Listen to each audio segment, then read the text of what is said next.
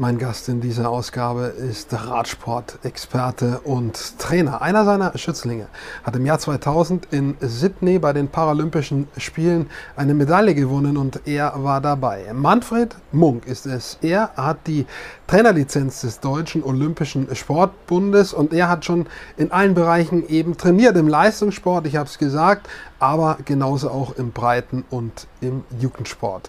Mit ihm spreche ich wo der Radsport in Deutschland steht. Ich spreche mit ihm über die kleinen und die großen Rennen, die großen Rundfahrten wie die Tour de France oder den Giro d'Italia. Und ich spreche natürlich mit ihm auch über Doping. Ein sehr, sehr interessantes Gespräch über den Radsport. Viel Spaß.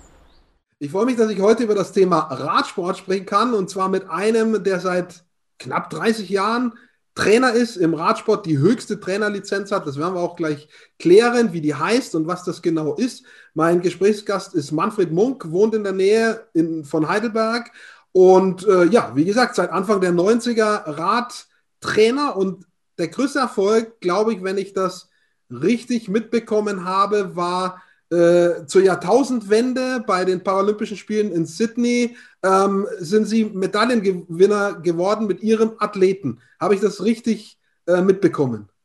Sehr gut informiert, Herr Feustel. Zwei Silbermedaillen in Sydney war natürlich ein riesiges, unvergessliches Ereignis. Äh, wir waren auch sehr, sehr stolz drauf, einfach aus dem Grund, weil Australien und viele englischsprachige Länder hatten ihre Athleten ein oder zwei Jahre vor den Paralympics freigestellt. Also die haben sich nur auf den Sport konzentriert und wir waren praktisch, beziehungsweise mein Athlet haben das so am Feierabend gemacht, nach 15 Uhr oder nach 16 Uhr und haben es durch konzentrierte Arbeit geschafft, also auf ein Niveau zu kommen, dass wir mit diesen Anführungszeichen Vollprofis mithalten konnten. Das war auch eine tolle Sache. Also auf dem Podium Zeitfahren und Straßenrennen mein Schützling war zwischen zwei Australiern gestanden. Die zwischendrin, sonst wäre er ganz oben gestanden. Aber zwei Australier standen neben ihm, so rum. Was geht da äh, in einem vor? Ich meine, Olympische Spiele, ich kenne sie nur aus dem Fernsehen, ja, obwohl ich Sportreporter bin, aber ich war da noch nicht. Ähm, und wenn man dann schon da ist und dann auch noch eine Medaille hat, in Anführungsstrichen zwar nur als Trainer, trotzdem kriegt man ja diesen Moment mit und man hat ja an diesem Erfolg auch ganz aktiv mitgewirkt, äh, dann als Betreuer, als Trainer. Äh, was geht da in einem vor? Was geht da oder ging in Ihnen vor? Es war einfach erstmal eine riesengroße Erleichterung. Es ist sehr, sehr viel Druck abgefallen. Paralympics sind Olympische Spiele nur alle vier Jahre. Und manchmal hat man nur eine Chance, da was zu holen. Und äh, wir haben natürlich auf eine Medaille geschielt. Wie es dann geklappt hat, war es dann umso schöner. Vielleicht ein witziges Ereignis nach der Silbermedaille, Siegerzeremonie und so weiter, haben mein Schützling und ich die Medaille eigentlich auf seiner Sporttasche auf der Straße liegen lassen. Und dann hat sie uns in Australien hinterhergebracht, also einen von der Staff. Wir mussten einfach das erstmal verarbeiten. Aber also wenn man da gewonnen hat, also zumindest war es für uns so, es war nicht gleich realisiert. Also einen Tag später kommt es dann oder noch später denkt man, wow, wir waren in Sydney, wir haben eine Medaille gewonnen. Also äh, und es ist einfach sensationell. Aber tatsächlich haben wir die Medaille erst einmal äh, bei den Sachen liegen lassen. Das erzählen ja ganz viele, dass es wirklich einen Moment dauert, einen längeren Moment, bis man das wirklich ja. realisiert hat äh, bis, ja, bis man da gedanklich irgendwie mal klar ist und weiß, ey, was ist hier eigentlich gerade passiert? Und ich finde das sehr, sehr nett äh, von dem Australier, der die Medaille zurückgegeben hat. Ähm, er hätte sie ja vielleicht auch mopsen können, das hat er nicht, er hat sie euch zurückgegeben. Das ist wirklich sehr nett gewesen auch. Genau, und was besonders war, äh, unsere Wettkämpfe waren nach zweieinhalb Wochen, wie wir da waren. Und Sydney hat einen riesengroßen, ich sag's mal vorsichtig, Ablenkungsfaktor. Auch wenn man als Athlet da ist, es gibt so viele Sachen zu sehen. Und trotzdem ist es wichtig, dass man sich da trotz allem, was angeboten wird, auf die Wettkämpfe also fokussiert. In Sydney war es so, dass die Australier die Rennstrecke, das war ein Teil der Innenstadt von Sydney, sogar bis 13 Uhr, glaube ich, abgesperrt hatten Und ich bin mit meinem Schützling trainieren gefahren. Ich glaube, wir könnten heute die Strecke noch äh, mit verbundenen Augen fahren. Also wir sind da, weiß nicht wie oft rumgefahren haben, getestet, wo fährt man welchen Gang, wo fällt der Wind ein, wo sind wichtige Punkte. Und am Ende hat es sich dann auch gelohnt. Also der Kurs war uns völlig bekannt. Auch wenn es äh, fast 21 Jahre her ist, nochmal von mir an dieser Stelle Gratulation. Das ist eine großartige Leistung bei Olympia äh, im Team als Trainer und äh, der Sportler eine Medaille zu gewinnen. Das ist eine großartige. Leistung. Gratulation nochmal nachträglich. Danke. Und Sie haben es angesprochen, ähm, das ist ja der Unterschied zwischen einem Leistungssportler und einem Hobby- oder Breitensportler, diesen Fokus zu ziehen, auch wenn es Ablenkungen gibt. Und Sie sind in diesem Leistungssportbereich auch tätig, auch im Breitensportbereich sicher. Ähm, dieser Erfolg bei den Paralympics, das ist ja sozusagen in Ihren 30 Jahren Trainertätigkeit ein kleines Fenster nur gewesen. Wo waren Sie in den Jahren davor und auch in den Jahren danach aktiv als Trainer? In welchen Teams? Wen betreuen Sie? Ich habe 1992 angefangen als Trainer. Da bin ich selbst noch aktiv Rad gefahren. Dann kam jemand auf die Idee und hat gemeint, nimm doch mal Jugendfahrer mit, kannst gut mit Menschen und du kannst ihnen auch was erklären. Und dann bin ich mit diesen Jugendfahrern, wo auch zum Teil nicht unbedingt als talentiert gegolten haben, zum Teil trainieren gefahren. Die wurden immer besser. Ich habe ihnen vieles einfach vermitteln können, aber natürlich muss es der Athlet auch annehmen und hatte dann wirklich das Glück, diese jungen Fahrer bis zur U23-Klasse zu begleiten, also bis sie Rad-Bundesliga fahren konnten. Das war für mich auch so ein Wachstum, jemanden der U17 abzuholen und mit dem dann den Weg zu gehen in diesen äh, Leistungs- oder Hochleistungsbereich. U23 ist der Radsport so ein bisschen unterteilt. Hm, das sind dann Fahrer, die noch oft nicht in World Tour Teams fahren, also die dann Tour de France, Giro d'Italia, Spanien Rundfahrt fahren. U23 ist die Altersstufe, wo man versucht, einen großen Vertrag zu bekommen. Manche schaffen es, manche schaffen es nicht. Supertalente werden auch schon in der U23 für die World Tour Teams, also im Grunde genommen aufgenommen, aber es ist eine absolute Ausnahme. U23 ist der Zwischenschritt zum Vollprofibereich. Mm, dann war die ganze Geschichte so, dass ich dann in Hessen bei der ASG Wiesbaden einen Teil der U23-Mannschaft trainiert habe, mm, habe da einige Erfolge gehabt, also hessische Straßenmeisterschaft auf der Elite oder bei der Elite in der U23 und das war natürlich immer so ein bisschen Prestige, wenn bei Landesmeisterschaften die ganzen großen Teams dastehen. Wer ist denn hier Landesmeister im Bundesland Hessen? Und das Schöne war für mich bei der ganzen Geschichte, ich konnte mich dann für meinen Athleten für Sydney empfehlen. Der ist dadurch auf mich aufmerksam gekommen, geworden, weil der aus Frankfurt kommt und ich war ja in Wiesbaden Trainer. Und so hat sich dann die Geschichte entwickelt. Äh, habe dann also Leistungssportbereich gemacht, erstmal Bundesliga, dann waren die Paralympics. Dann ging es für mich im Mountainbike-Bereich weiter, war auch eine witzige Sache, auch irgendwo durch Zufall oder Kontakte, dass ich einen jungen Mann aus Thüringen, der ist zwei Jahre Rad gefahren, äh, war aber sehr, sehr motiviert. Im ersten Jahr deutsche Meisterschaft relativ früh abgehangen, U23, im zweiten Jahr ist er auf Platz 12 gefahren war natürlich auch eine Riesengeschichte. Aber da habe ich auch gesehen, wenn man einfach mit dem Fahrer im Dialog ist, also was mir wichtig ist, was man erreichen kann. Das Sport- oder Trainersystem baut ja manchmal immer noch auf Befehl und Gehorsam auf. Mach das, dann wirst du gut und so weiter. Aber wie der Athlet sich fühlt, das hat auch kein Messgerät an. Und deswegen ist für mich immer der Austausch ganz, ganz wichtig. Und das war dann auch eine tolle Sache natürlich, jemand, wo zwei oder drei Jahre Rad fährt, dass der fast Top Ten fährt bei einer deutschen Meisterschaft im U23-Bereich Mountainbike. Äh, dann habe ich mich hinterher in der Hobbyszene versucht. Also das war dann Transalp, das ist das größte Radrennen für Hobbyfahrer damals gewesen. Ich glaube, das ist es auch heute noch. Da ging es von Oberammergau über Alpen und Dolomiten an den Gardasee. Und ich habe da ein Team drauf vorbereitet. Hätte selbst noch fahren sollen. Also in diesem Team leider ist mir beim Auffahrunfall auf der Autobahn hat mir jemand drei Brustwirbel gebrochen, dann konnte ich da leider nicht fahren. Bin dann aber als Trainer, habe das Team komplett vorbereitet und hatte auch die Ehre, das älteste Team der Transalp trainieren zu dürfen. Also das waren 800 Kilometer und 20.000 Höhenmeter verteilt auf sieben Etappen. Und meine Schützlinge, die waren um die 60, 70 Jahre alt, sind dann auch auf der Abschlussveranstaltung am Gardasee geehrt worden, dass sie das älteste Team sind. Und natürlich ist es auch besonders hervorgehoben worden. Und da habe ich dann auch gesehen, was im Alter auch an Leistung trainierbar ist. Also wir haben das mit zehn Mann gemacht, auch für einen karitativen Zweck damals. Äh, und viele haben gemeint, hier, also was ihr da macht, muss man sich denn sowas antun und als Hobbyfahrer und macht doch keinen Spaß. Und das war wirklich extrem teilweise, auch von den Wetterbedingungen. Also wenn da auf den Pässen Schneeregen runterkommt, man fährt runter und klopft sich dann erst einmal die Hände wieder warm dass man die Bremsen noch greifen kann. Also man muss es mögen, die ganze Geschichte.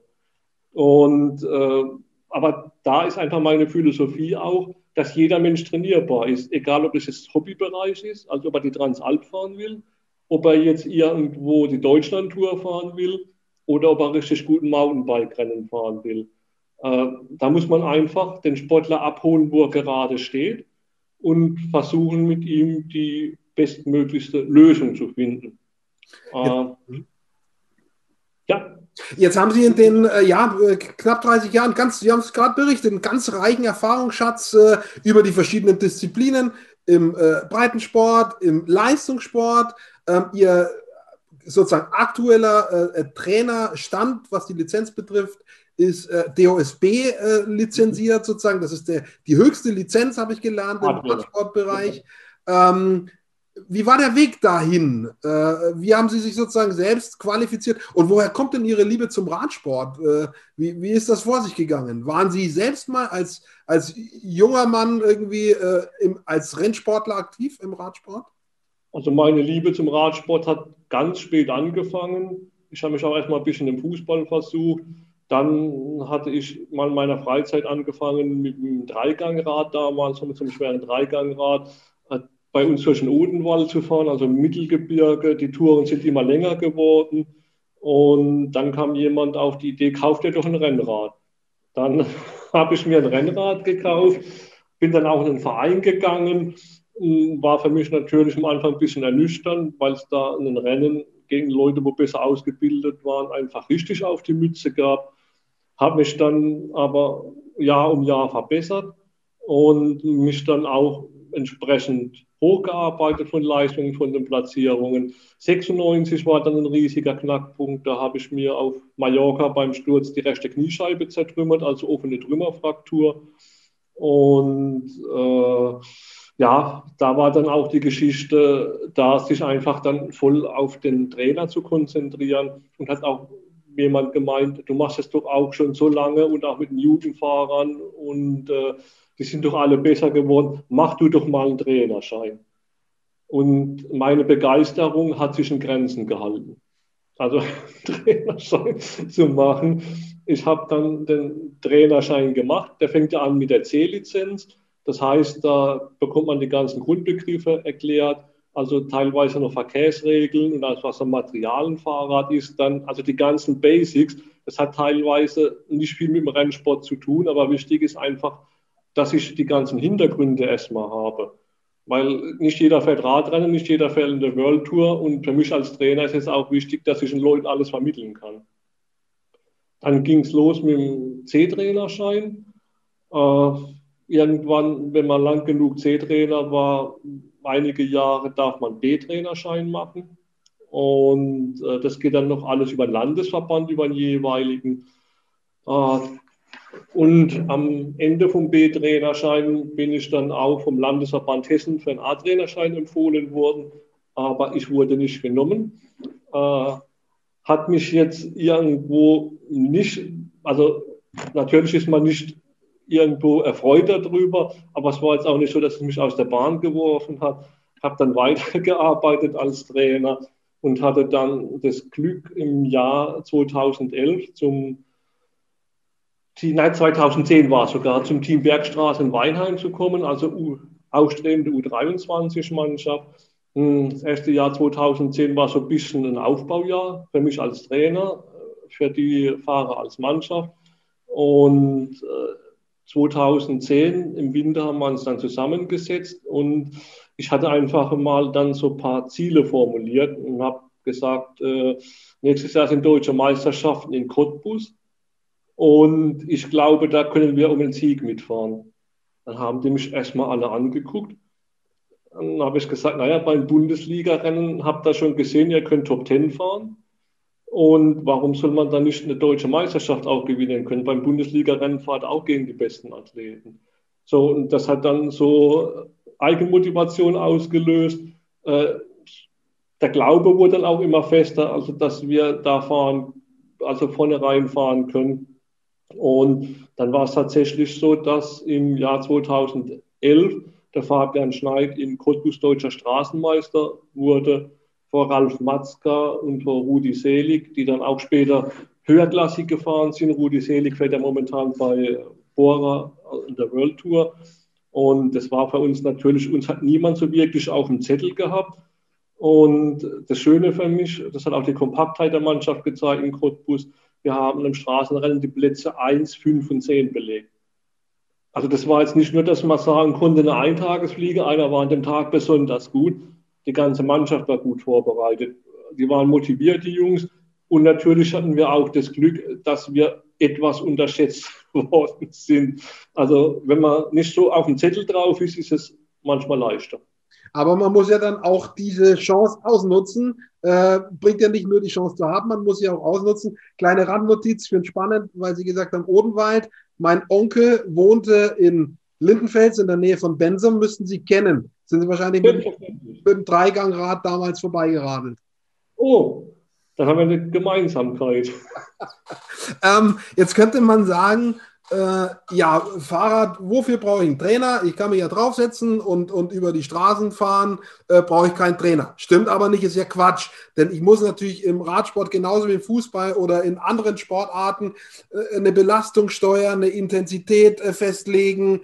Und, das haben Sie schon angesprochen, auch ganz wichtig Ihnen, die, das Kommunikative mit den jeweiligen Schützlingen, mit den SportlerInnen und äh, dadurch auch Leistung freizusetzen, indem man einfach mit denen spricht, ja, und sagt, wie geht's dir mit dem, was du machst, was können wir anders machen, welche Schräubchen können wir drehen, die jetzt nicht nur damit zusammenhängen, wie lang sitzt du jeden Tag auf dem Fahrrad und wie viele Höhenmeter rauf und runter, ähm, sondern da zählen für sie auch andere Sachen. Also grundsätzlich, ein Trainer im Radsport ist natürlich genauso wichtig wie in einer anderen Sportart noch.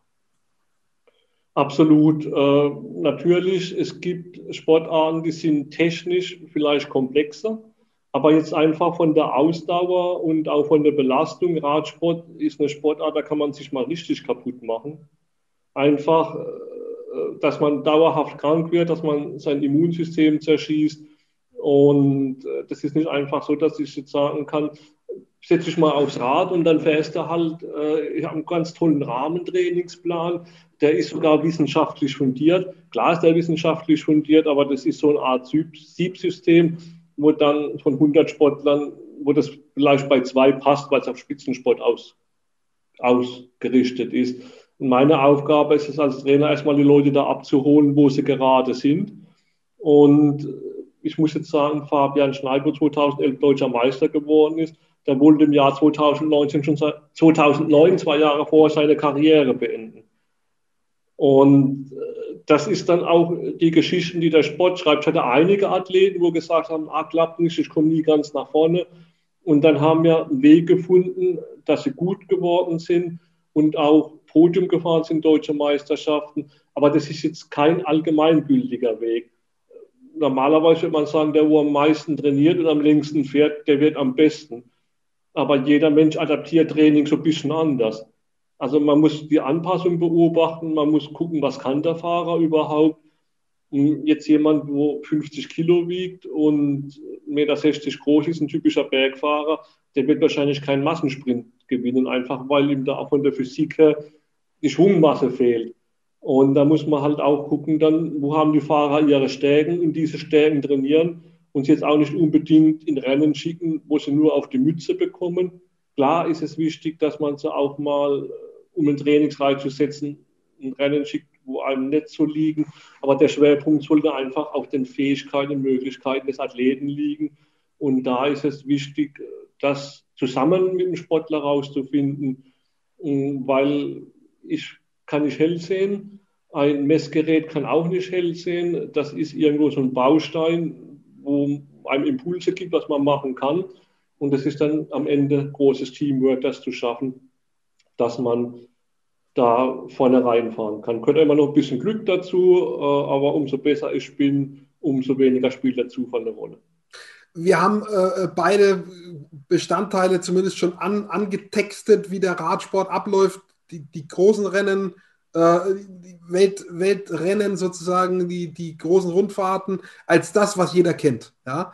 Aber das andere haben Sie angesprochen, die, die Ligenwettkämpfe, die, die Meisterschaften, Landesmeisterschaften, Bundesmeisterschaften drunter. Wie läuft der Radsport in Deutschland ab? Wo steht er? Wie viele Leute machen das? Äh, äh, wie steht er im Vergleich zu anderen Sportarten? Jetzt mal ganz unabhängig noch von diesem Corona-Thema, äh, wo wir auch noch später drauf kommen. Aber wo steht denn der Radsport? Ich meine, wir können uns alle erinnern an, an die Hochphasen mit Team Telekom, wo auch die, die Fahrer allen bekannt waren. Jetzt in den letzten zwei, drei Jahren hatten wir wieder zwei, drei gute Fahrer, auch äh, zwei, drei ähm, große Profiteams in Deutschland, die man kennt. Aber das drunter ist ja interessant, der Unterbau. Wo stehen wir da? Der bricht aus meiner Sicht in den letzten Jahren immer mehr weg. Es gibt immer weniger Straßenrennen.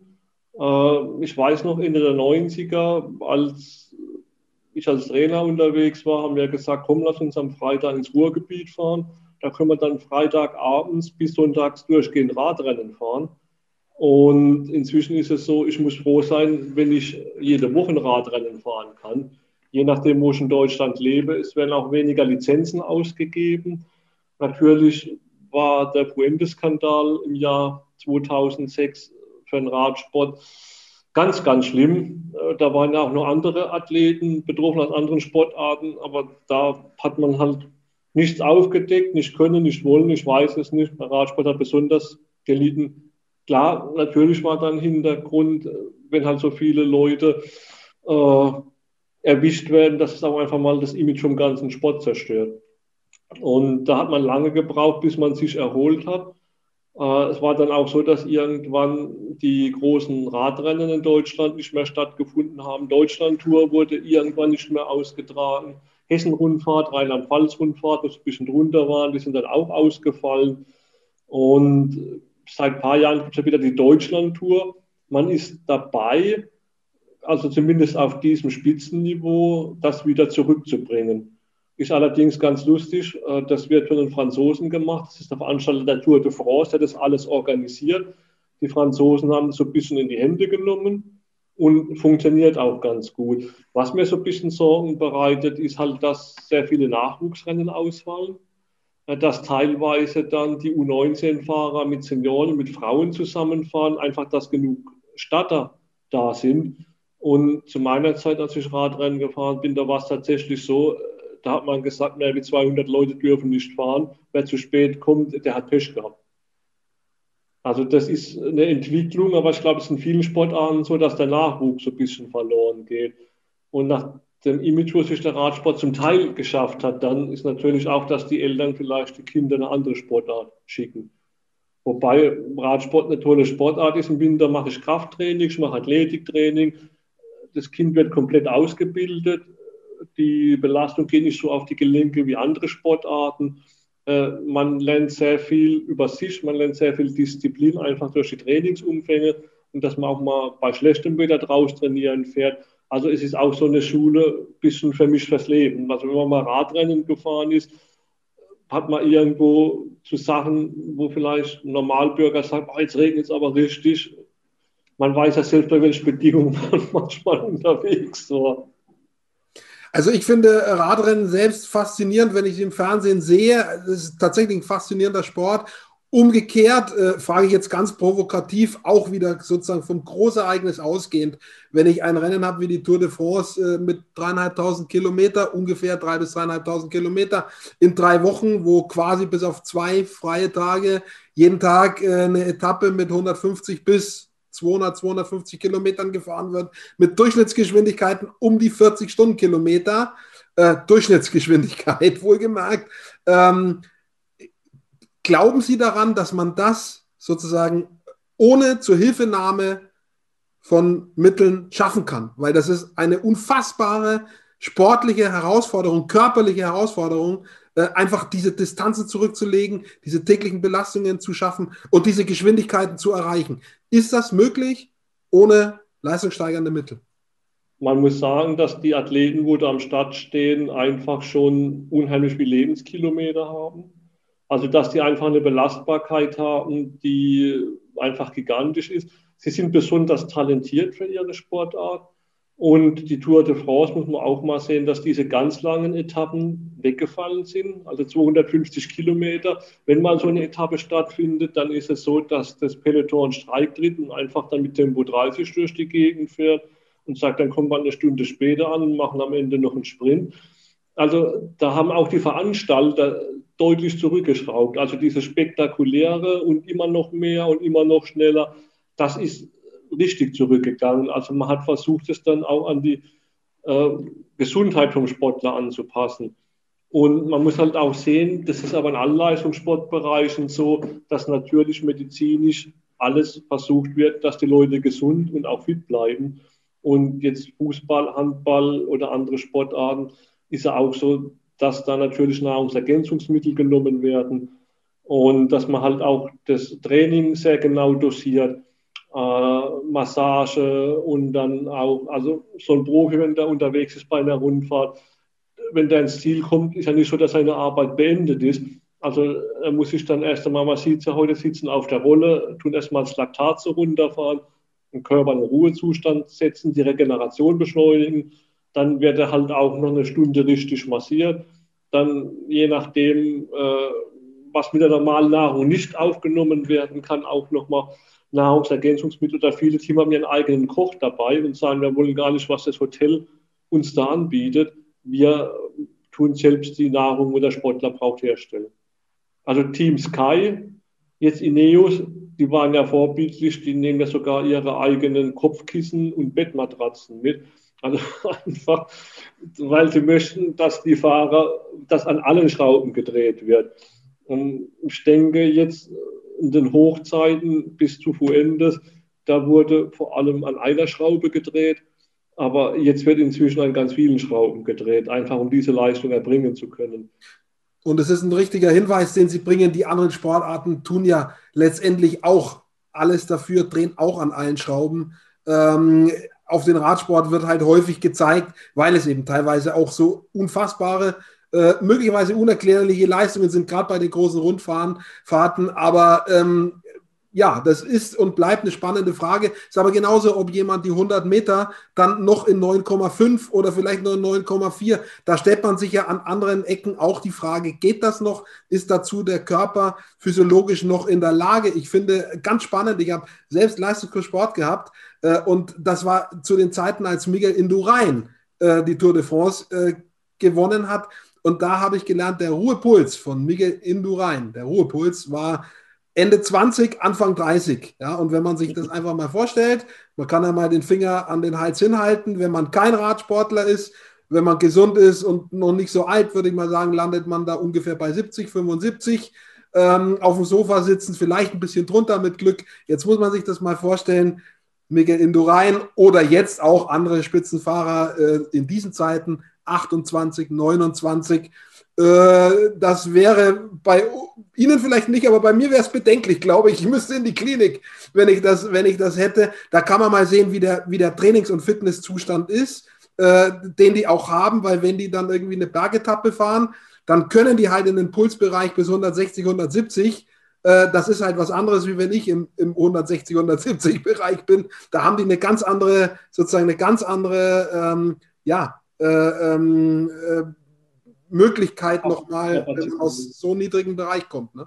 Und mit so einem großen Herz läutert der Körper auch richtig Blut, also durch den ganzen Körper und äh, es ist alles versorgt, Sauerstoff und es ist alles da und äh, das ist halt auch äh, das große Herz, wofür die Versorgung da ist und das muss, muss man sich über Jahre antrainieren Und es kann auch sein, dass das nicht jeder schafft. Also wichtig ist halt auch, äh, dass das Herz im Alter von 14 bis 15 Jahren, also wenn man ins Wachstum kommt, am besten trainierbar ist. Vom äh, Nachwuchssport ist es da, wenn es jetzt also jetzt kein Spätentwickler ist, es gibt da Leute, die wachsen ein bisschen langsamer dann, aber man sieht normales Wachstum, normale Ausbildung körperliche, dass man da auch schon anfängt, die Belastung zu fahren, um dieses natürliche Wachstum vom Herz also einfach mitzunutzen. Das ist wie beim Schwimmen mit der Motorik oder beim Turnen, da muss ich ganz früh anfangen, mit sechs oder acht Jahren dann, weil was ich später anfange, nach zehn, also wenn ich über zehn bin, wird es schwierig, das einfach nochmal halbwegs vernünftig auszuführen. Einfach weil es der Körper automatisiert. Und da kann man jetzt gerade schon, äh, wenn man den Sportler rechtzeitig abholt, also wenn man sieht, er entwickelt sich gerade, das kann man dann verstärken, den ganzen Effekt. Und deswegen ist es auch wichtig im Nachwuchsbereich, dass man auch die Sportler da nicht überfordert, ganz klar, aber dass man auch sieht, wenn da die Leistung nach oben geht, dass man behutsam auch aufbaut. Und den Hinweis sollten wir auch geben, nebenbei, wenn man mal aufhört, abtrainieren, weil sonst wird das auch gefährlich, das Ganze wieder auf ein Normalmaß zurückbringen. Aber wir haben jetzt schon ganz viele Punkte, die eigentlich eine eigene Sendung wären. Ja? Das physiologische, äh, äh wie, sich, wie sich der Körper dem Training anpasst oder der Belastung, das Thema Doping, welche Rennen es gibt, ganz, ganz viele Punkte schon, die eigentlich alle fast eine eigene Sendung wären. Ähm, was ich äh, auch spannend finde, ähm, jetzt sind dieser Zeit, das ist ja nicht nur ein paar Wochen, wir sind jetzt schon seit einem Jahr in dieser Corona-Phase. Ähm, wir hatten letztes Jahr die Rennen, die mit, mit ja, unfassbarem Aufwand äh, ähm, hygienemäßig organisiert wurden, sodass sie stattfinden konnten. Jetzt sind wir in dieser Frühjahrsphase, wo, wo wieder die Frühjahrsklassiker äh, äh losgehen in Benelux-Ländern oder, oder in Norditalien. Dann stehen die ersten Rundfahrten wieder vor der Tür. Ich weiß gar nicht, ob der Giro dieses Jahr im Frühjahr stattfindet ähm, oder Frühsommer, wie er sonst tut, oder ob er schon auch wieder verlegt wurde. Ähm, was kann denn überhaupt dieses Jahr stattfinden? Was wissen Sie mehr als ich? Äh, was sind die Rennen, die auch in dem Bereich, in dem Sie aktiv sind, äh, stattfinden können gerade oder nicht stattfinden können? Ähm, wie, wie kann äh, ja eine Vorbereitung stattfinden in so einer Zeit, in der es Shutdown gibt, in der man nicht überall trainieren darf? Wie läuft das? Es ist so, dass jetzt die ersten Profirennen schon angelaufen sind. Die sind auch durchgezogen worden, ohne einen einzigen Corona-Fall, allerdings in Frankreich. Und man muss halt auch sehen, äh, dass die Tour de France letztes Jahr stattgefunden hat. Und der Einzige, der mal positiv auf Corona getestet worden ist, war der Tourdirektor. Aber das war dann auch äh, beim Nachtest, hat man gesagt, er war doch nicht positiv. Äh, Deutschland ein bisschen schwierig, weil man sich nicht traut, äh, habe ich den Eindruck, oder noch kein Konzept dafür hat. Aber in vielen anderen Ländern läuft der Radsport an und mit jedem Profirennen, das jetzt erfolgreich beendet wird, gehe ich davon aus, man nimmt auch die Erfahrungen mit, man lernt auch einfach aus den ganzen Sachen, wird das so weitergehen. Es sind einige Rundfahrten jetzt schon verschoben worden, also auch Profi-Rundfahrten, jetzt aber nicht die ganz großen ein paar Monate später. Aber so eine komplette Absagewelle, wie letztes Jahr, also dass man dann gesagt hat, komm, lass uns irgendwann mal so im Herbst wieder anfangen, mit Radrennen zu fahren.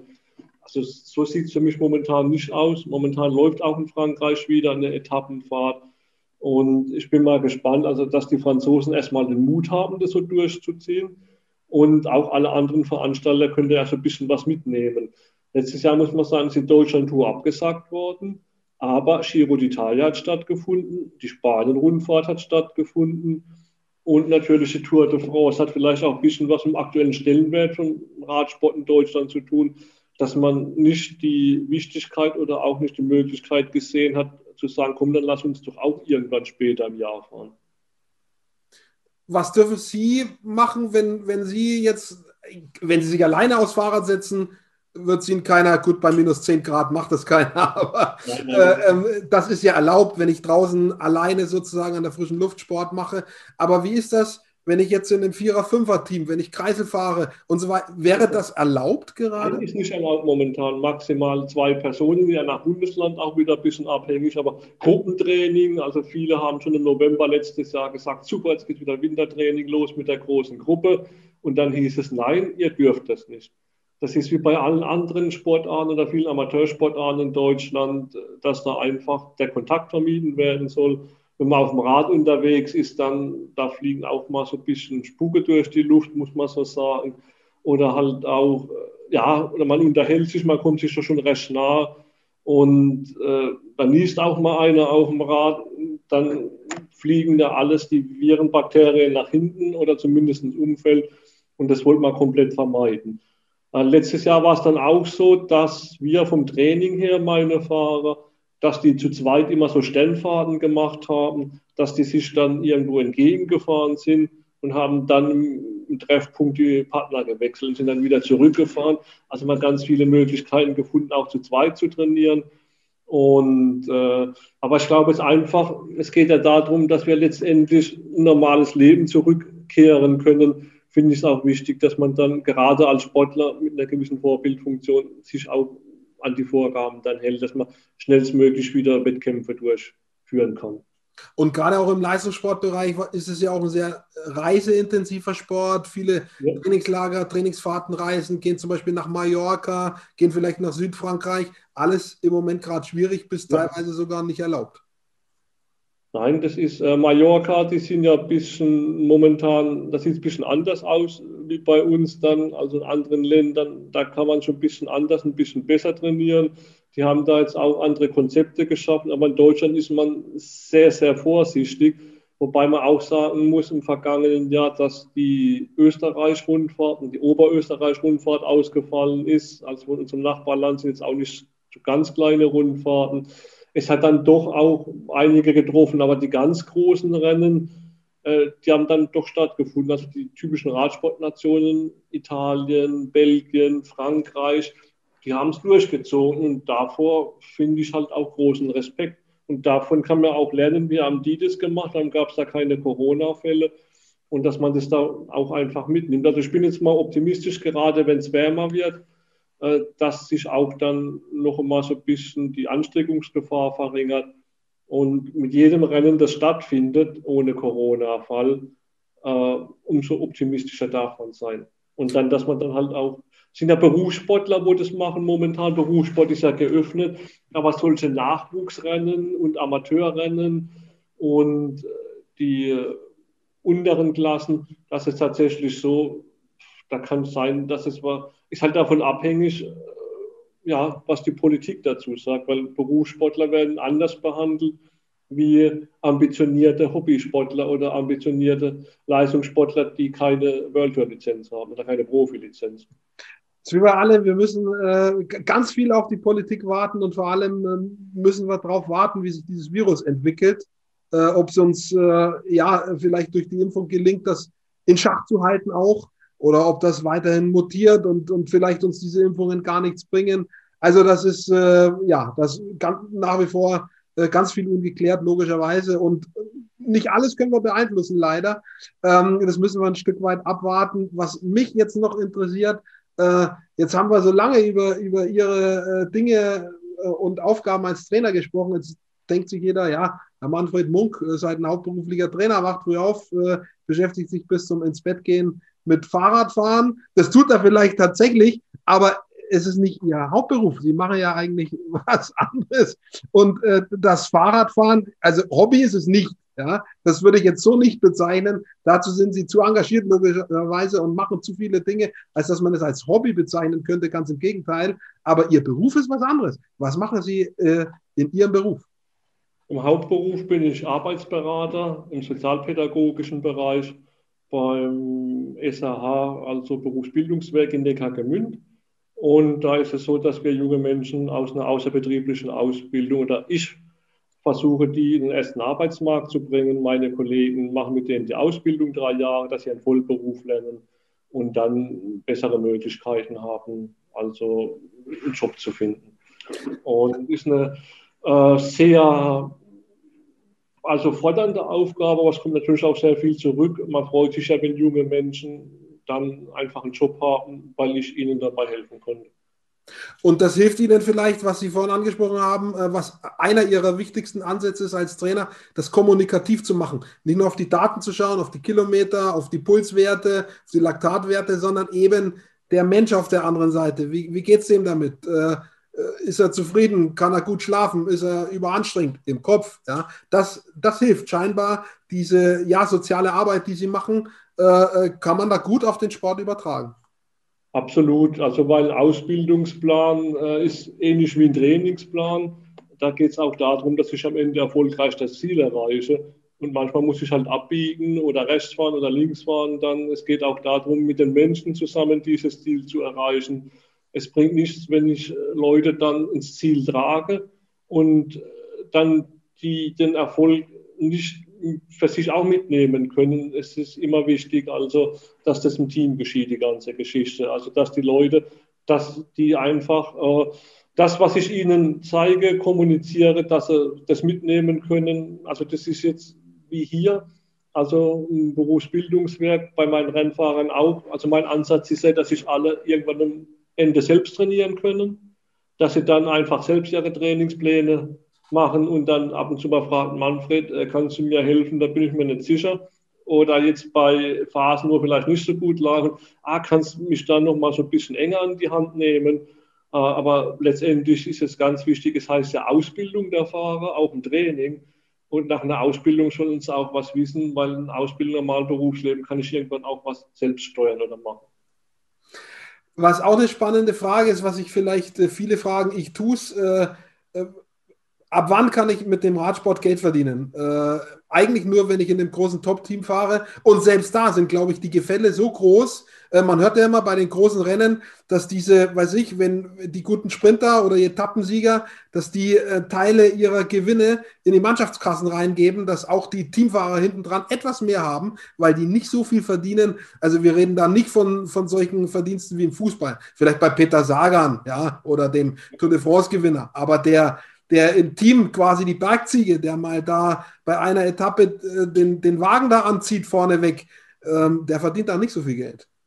Peter Sagan, Gewinner vom grünen Trikot, Gesamtwertung Tour de France hat er noch nicht gewonnen, das grüne Trikot öfters, aber klar, Peter Sagan hat auch eine ganz tolle Ausstrahlung, der verdient auch richtig Geld, aber so ein normaler Helfer, in Anführungszeichen, der kann sein, der geht mit 30.000 Euro im Jahr raus, brutto, und äh, ich glaube, wenn er sich auf einen anderen Beruf konzentriert hätte mit dem zeitlichen Aufwand, wo er vorher betrieben hat, dann hätte er wahrscheinlich ein sicheres Standbein. Wenn der jetzt halt zehn Jahre auf diesem Niveau fährt und hat ein Gehalt wie normaler Arbeiter, Anführungszeichen, ist das halt dann noch schwierig, weil normaler Arbeiter, der macht das bis zu seiner Rente im Profibereich, da ist halt irgendwann mal eine Laufbahn vorbei bei der ganzen Geschichte. Und es ist oft so dann, dass halt auch, ja, sowas in die Mannschaftskasse geht bei den großen Rundfahrten. Gerade äh, bei der Tour de France, dass der Gesamtsieger da wo ganz vorne reingefahren ist, dann halt, dass auch die Betreuer was kriegen und dass das halt auch so ein bisschen verteilt wird. Gerade die Helfer ist ja oft so, dass sie dann weiter im Radsport was machen, also dass sie vernetzt sind, sportlicher Leiter werden, Trainer werden oder auch irgendetwas anderes machen, also in diesem Bereich. Fahrradgeschäft aufmachen, Berater werden, aber die bleiben dann in der Branche drin, weil die haben nicht das Geld verdient, dass sie sagen können, so, ich mache mal was komplett anderes. Ganz spannende äh, Themen und ganz vielschichtiger Bereich dieser Radsport. Ähm, ich könnte jetzt noch ganz lange weiterreden. Ähm, wenn ich jetzt mir überlegen würde, heute Abend, wenn es ein bisschen wärmer draußen wäre und ich würde mir überlegen, ab morgen steige ich aufs Fahrrad, wie wäre Ihre Motivationsansprache an mich? Warum sagen Sie, Dirk Feustel, ab morgen aufs Rad? Was, was ist das Beste daran? Radfahren ist eine tolle Sportart. Man tut was für seine Gesundheit. Man muss nicht mehr so viel schauen, was man sich auf den Teller legt also man kann da schon ein bisschen mehr essen. Man schläft wesentlich besser. Die Konzentration geht hoch. Und äh, oft ist es so, dass man einfach sich äh, ja, durch Radfahren eine andere Tagesstruktur schafft und obwohl man noch eine Sportart dabei hat, auf einmal mehr Zeit hat, weil man es besser taktet. Das merke ich mir und wenn es ein bisschen wärmer ist, ich habe ein Fahrrad definitiv, dann steige ich drauf und, äh, und werde es probieren und dann gebe ich Feedback. Ich danke ganz herzlich für das Gespräch. Das war sehr erkenntnisreich für mich. Wie gesagt, wir hätten über viele Einzelpunkte quasi noch viel länger sprechen können.